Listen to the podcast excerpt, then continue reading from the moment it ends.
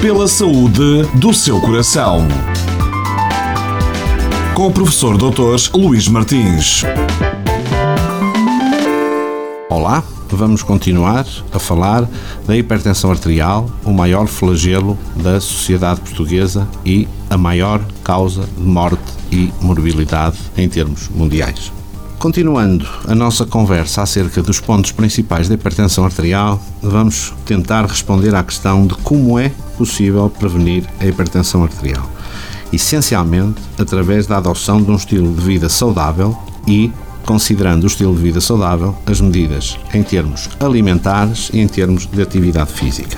Ou seja, entre os hábitos de vida saudável sublinha-se claramente a importância da redução da ingestão do sal na alimentação, a preferência por uma dieta rica em frutos, vegetais e com baixo teor de gorduras saturadas, a prática regular de atividade física, um consumo moderado de álcool, a cessação do hábito de fumar e, no caso dos indivíduos já obesos, é aconselhável uma redução do peso. Gostaria de salientar que a hipertensão arterial tem um problema muito importante é que é uma doença que cursa, ou seja, ocorre durante grande parte da vida sem qualquer tipo de sintomas. Quando os sintomas aparecem, normalmente já é tarde, porque aparecem sobretudo os sintomas que estão relacionados às consequências nefastas que a hipertensão arterial teve nos nossos chamados órgãos-alvo, no nosso coração, no nosso cérebro, nos nossos rins ou nas nossas artérias periféricas. Em alguns casos, às vezes, a hipertensão arterial manifesta-se com um ou outro sintoma. Essencialmente, são sintomas que estão relacionados à doença de base e, portanto, característicos, muito mais característicos da chamada hipertensão arterial secundária. E como se faz o diagnóstico de hipertensão arterial? Surpreendentemente, é uma das doenças mais fáceis de diagnosticar. Basta medir.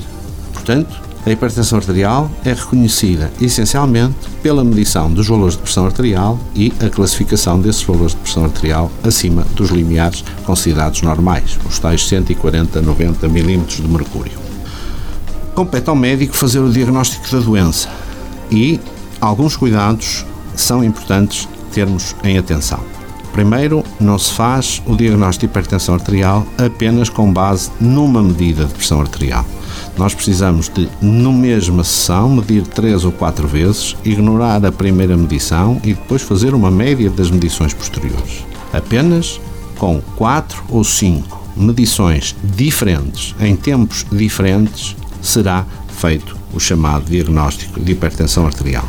Nos casos de hipertensão severa, ou seja, valores acima de 180 mm de mercúrio ou 110 mm de mercúrio, apenas uma ocasião de medição poderá ser necessária para iniciar a terapêutica. Todas as outras deverão ser feitas várias medições ao longo de 3 ou 4 semanas, intervaladas pelo menos de uma semana. É preciso também cuidado com o tipo de braçadeira que é utilizado, que tem que estar adaptado ao braço do doente não podemos ter nem uma braçadeira pequena demais para um braço grande demais, nem o contrário, porque isso induz diferenças de valores importantes.